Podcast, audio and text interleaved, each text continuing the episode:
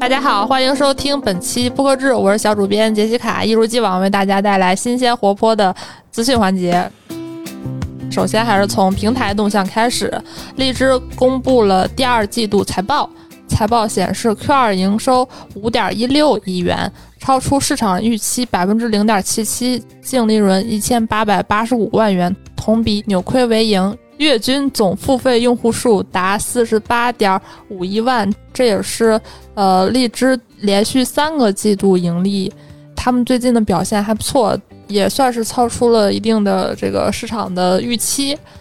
然后最近还有一个播客圈的大事件，就是可能很多人都被朋友圈刷屏了一个事儿，就是机核推出了付费订阅会员服务，叫 Z Pass。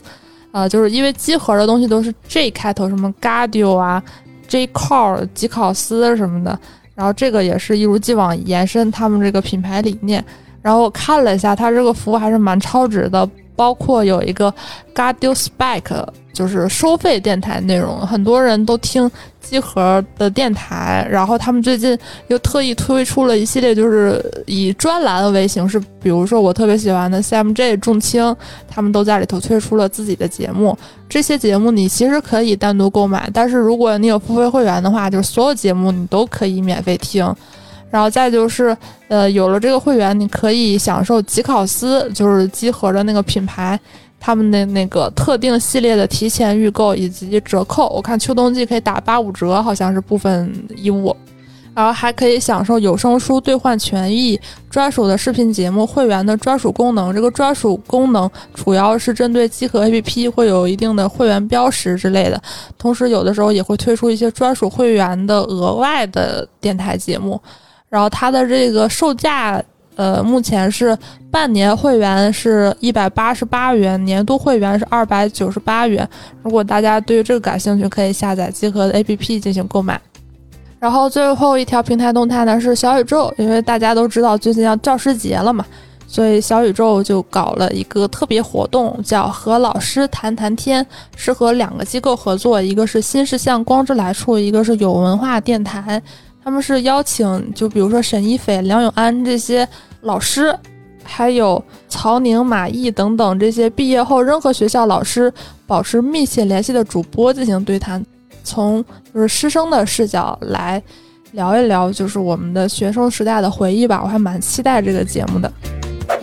然后本周播客动态就是有一个大事件，我觉得大家可能都注意到了。耐克推出了他们的品牌播客，叫耐听，这个名字起的也还不错。然后我看介绍说是节目由耐克出品，JustPod 制作发行，由肥话连篇的主播肥杰担任主持。首期是邀请那个女足的门将来分享自己的生活和一些感悟，然后同时这个节目也会分享很多运动作为生活方式的广泛介入和不同运动背后的历史与社会影响。节目每周一更新，目前你可以在苹果播客和小宇宙收听。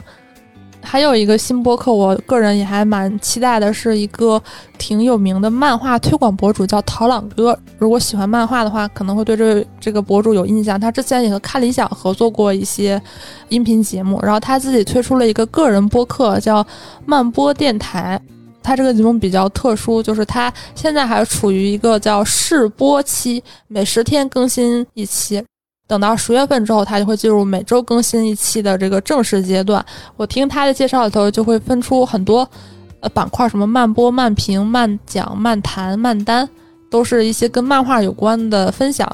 介绍就是说，它核心还是会分享一些漫画作品，或者是作者他的一些解读和认知。同时，他也会分享一些实时的播客资讯啊，不呃不对，实时的漫画资讯啊，漫画奖项、漫画书单等等。目前节目可以在各大主流音频平台收听。最后一条播客动态呢是，呃，我们之前经常提的一个垂类，就是喜剧播客。汕头的分子喜剧推出了一个播客，叫分子疗养院。啊，每期邀请三到四位病友泛谈各类话题，这个介绍还蛮有意思的。然后首期呢就是吐槽脱口秀大会，这个确实挺让人期待的。就是行业从业者是怎么看待脱口秀大会的？现在全网都在吐槽，但是从业者的这个视角确实比较少见。然后目前你可以在小宇宙和网易云音乐收听这档节目《分子疗养院》。然后本周的海外动态略略显平庸，我们的这个老朋友 Spotify 又被人提出了质询，就是英国的《每日邮报》觉得说他们的这个播客排行榜可能并不是那么客观，存在一些人工干预的环节，就是为了保证梅根·马克尔的播客排名第一，就是梅根就是英国皇室的那个。他们和 Spotify 推出了那个独家播客嘛，这个报纸就对比了一下，就是 Spotify 的各种什么播客榜、节目榜，还有就是听众的一些参与评论，就发现这些榜单有点相互矛盾，对不上，就说明可能它的这个榜单并不是非常的公正客观。然后再就是一个小数据，一个我们经常报的数据公司，然后他们。最近统计了从二零二一年六月三十号到二零二二年六月三十号的播客数据，发现喜剧是美国最受欢迎的播客类型，其次是新闻。